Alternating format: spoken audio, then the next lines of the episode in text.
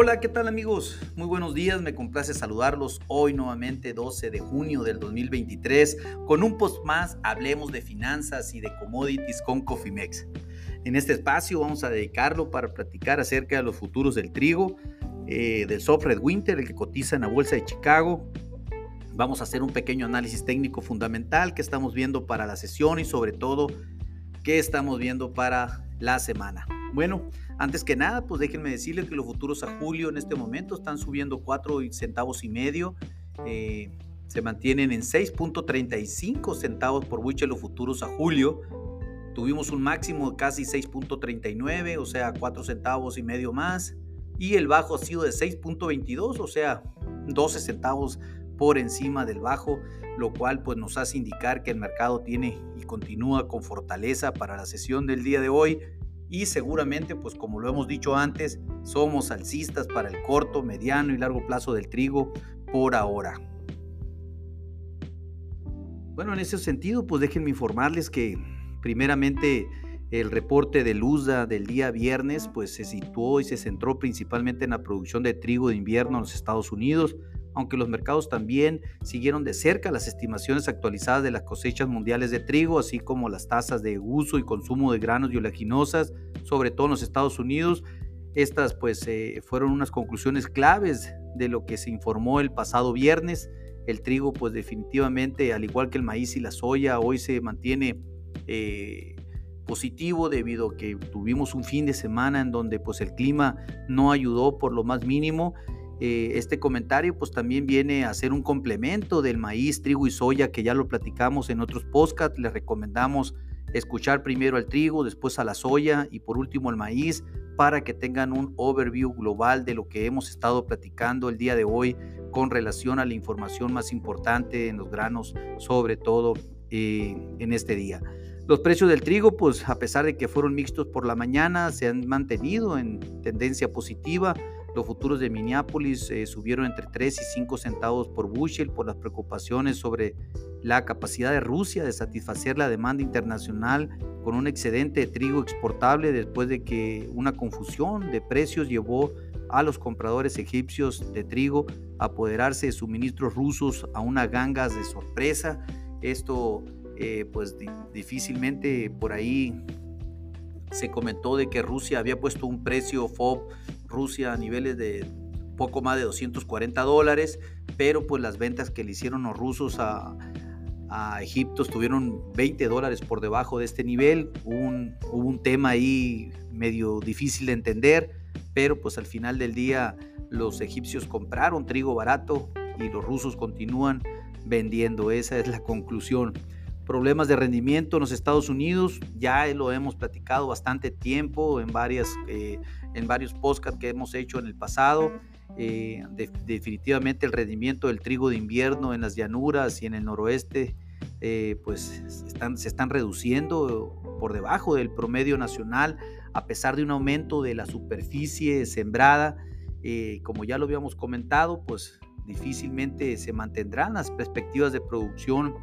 y del volumen esperado, eh, que definitivamente lo esperaban como un volumen récord desde el 2014, pues nada que ver. Las perspectivas de producción de trigo blanco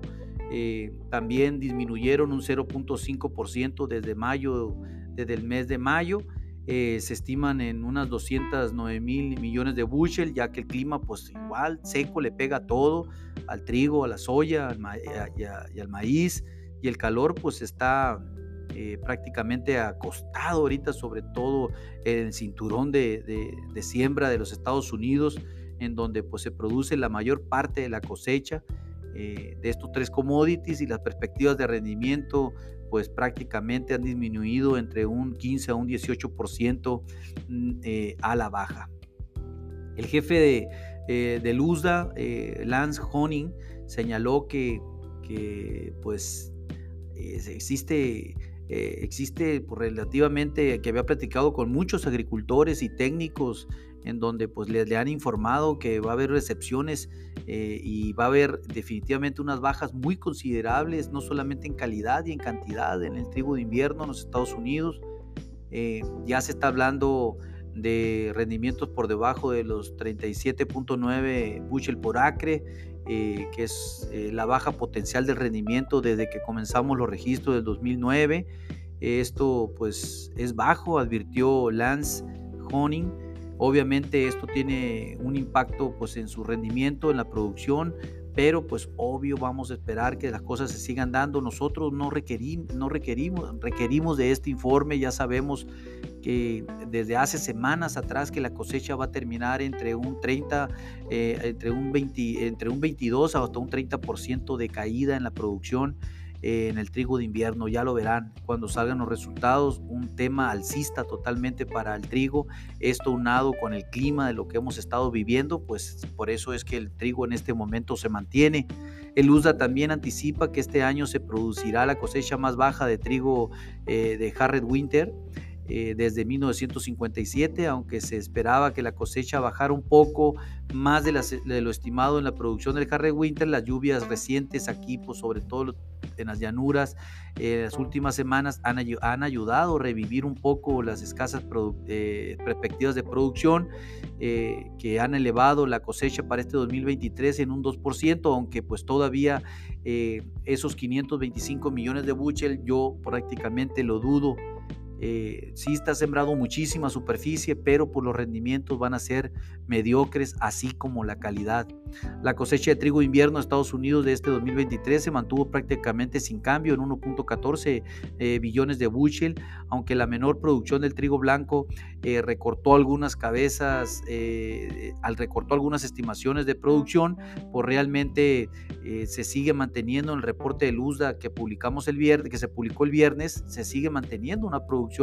importante récord de trigo. Eh, creemos que en julio va a ser el ajuste que estamos esperando ahora en junio, lo va a hacer en julio Luzda, porque definitivamente va a tener mayor data para poder hacerlo. El próximo mes veremos más resultados de las pruebas eh, realizadas, así como de campo y, encuestas objetivas del rendimiento que brindará más información sobre el desarrollo de la cosecha de invierno en Estados Unidos, ya lo había adelantado, pues precisamente el USDA en julio seguramente va a hacer caer la producción de trigo en los Estados Unidos, sobre todo presionada por el trigo de invierno. Y vamos a ver qué tanto va a afectar al trigo de primavera que está sembrado, toda esta oleada de calor que definitivamente va a venir a golpear también a los rendimientos en el largo plazo. El USDA también publicará las estimaciones de producción y uso de cada una de las principales variedades de trigo, las cuales no presentó ahora en el reporte del viernes, sí lo va a presentar en julio, eh, lo que probablemente mostrará un aumento en los volúmenes del trigo importado para satisfacer el consumo interno, sobre todo del trigo de alta proteína y mayor calidad, y pues obviamente los volúmenes de exportación para dar que para ver dar cuenta del trigo eh, del Harred Winter más pequeño y obviamente ver qué es lo que va a suceder con el resto de los trigos, sobre todo el tema de calidad. Vamos a estar muy atentos, eh, definitivamente para nosotros eh, va a ser más importante el, reporte de USDA del mes de julio, no así, no lo fue tanto este reporte del viernes, fue un reporte prácticamente que no trajo eh, muchísimos cambios ni muchísima emoción. Rusia parece tener grandes volúmenes por vender todavía este verano. Eh, pero pues el, un precio mínimo ruso no oficial podría significar, entre otras regiones exportadoras, enfrentar menos competencia en el trigo ruso más barato, por lo que eh, realmente antes se temía, ¿no? O sea, si Rusia pone un precio objetivo de venta, pues realmente se elimina esa, esa agresividad de venta de los trigos, en donde definitivamente pues las cosas sí pudieran eh, venirse a nivelar en el corto plazo. Hay que estar atentos eh, a ver qué tanto es cierto este tema de que los rusos pongan un precio oficial de venta de exportación. Los futuros de Kansas pues continuaron también con una caída desde el informe de Luzda, que fue pues, totalmente bajista el viernes pasado, mientras que las lluvias eh, en algunas partes continúan cayendo sobre las llanuras occidentales y esto pues ha venido favoreciendo esas, esas condiciones para el trigo de Kansas. Eh, pero pues obviamente aquí las condiciones que estamos siguiendo son, eh, son las condiciones que son más, eh, más favorables, son las del Mar Negro, a pesar de que todo el tema de la guerra entre Rusia y Ucrania y todo el tema de la incertidumbre de cruzar por el Mar Negro para el, tránsito de mercancías de granos de Ucrania y Rusia, pues parece que no, no, no pasa nada, ¿no? Al contrario, todo es favorable, el trigo ruso continúa saliendo como loco, eh, también de cierta manera Ucrania continúa exportando como loca, entonces en realidad eh, no hemos visto una repercusión real sobre eh, el impedimento de mover trigos por, esta, por este canal tan importante, sobre todo para Asia y Europa. Rusia, Ucrania y los principales productores de trigo de la Unión Europea han disfrutado de condiciones de, de crecimiento en gran medida favorables esta primavera, lo que llevó a luz de aumentar las perspectivas de producción local en más de 220 millones de bushel combinados entre estas zonas, que si bien se esperaba que Rusia y Ucrania eh, obtengan cosechas más pequeñas este año debido pues el tema de la guerra, la Unión Europea eh, está obteniendo o obtendrá, mejor dicho, cosechas más grandes. Entonces, eh, entre 5.16 billones de bushels desde el récord del 2015 que fue de 5.9 billones de bushels. Entonces, de cierta manera, pues una cosa eh, que no se dio en términos de que la oferta rusa y ucraniana disminuyera, pero sí la Unión Europea aumentó su producción. En fin,